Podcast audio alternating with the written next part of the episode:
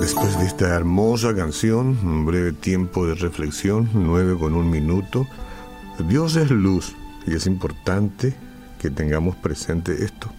Dice en 1 Juan la Biblia capítulo 1, este es el mensaje que hemos oído de Él y os anunciamos Dios es luz y no hay tinieblas, ningunas tinieblas en Él. Ahora si decimos que tenemos comunión con Él y andamos en tinieblas, mentimos y no practicamos la verdad. Pero si andamos en luz como Él está en luz, tenemos comunión unos con otros y la sangre de Jesucristo su Hijo nos limpia de todo pecado. Si decimos que no tenemos pecado, nos engañamos a nosotros mismos y la verdad no está en nosotros.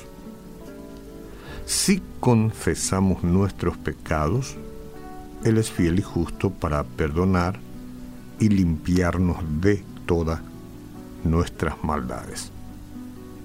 Entonces ya sea que haya usted recibido el conocimiento de Cristo, es decir, usemos estos términos, o sea que se haya convertido a Cristo hace poco tiempo, o que haya seguido a Cristo durante muchos años ya, sin duda usted ha descubierto que la vida cristiana es una serie de altibajos. Pero la verdad es que no vamos a ser derrotados, no. Pues Cristo venció el pecado y la muerte. Lo hizo por nosotros en la cruz. No tenía por qué enfrentarse a la muerte Él si no fuera por nosotros. Nosotros somos los que estábamos en condición de condenados en este mundo. Él no tenía por qué hacerlo, pero lo hizo por amor. Enfrentó por nosotros a la muerte y la venció. Entonces la Biblia nos advierte que no nos rindamos a los deseos pecaminosos de nuestra carne, que no nos conformemos a este mundo. Esto no es todo. Si esto fuera todo, qué pena. Que no nos dejemos engañar por las tretas y las mentiras del diablo, no Puesto que no estamos libres del todo de las malas influencias a nuestro alrededor, entonces el Señor nos ha provisto una manera de recuperarnos después de las caídas o de las caídas. Esas maneras se llaman confesión. Implica humillarnos, decirle a Dios lo que hemos hecho y reconocer delante de Él nuestro pecado.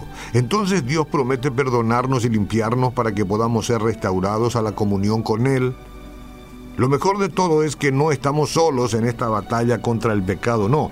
Tenemos al Espíritu Santo de Dios por quien hacemos morir las obras de la carne, según Romanos 8.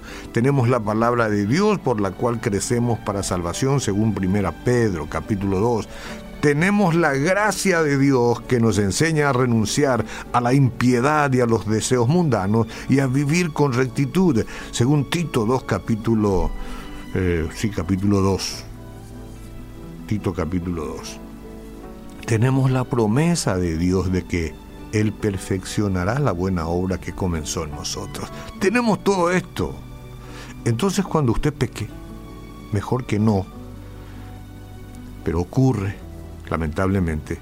Entonces si ocurre, piense en la confesión al Señor, no como una obligación terrible, sino como un misericordioso regalo de Dios. Aproveche ese privilegio sin avergonzarse, sabiendo que la restauración está del otro lado.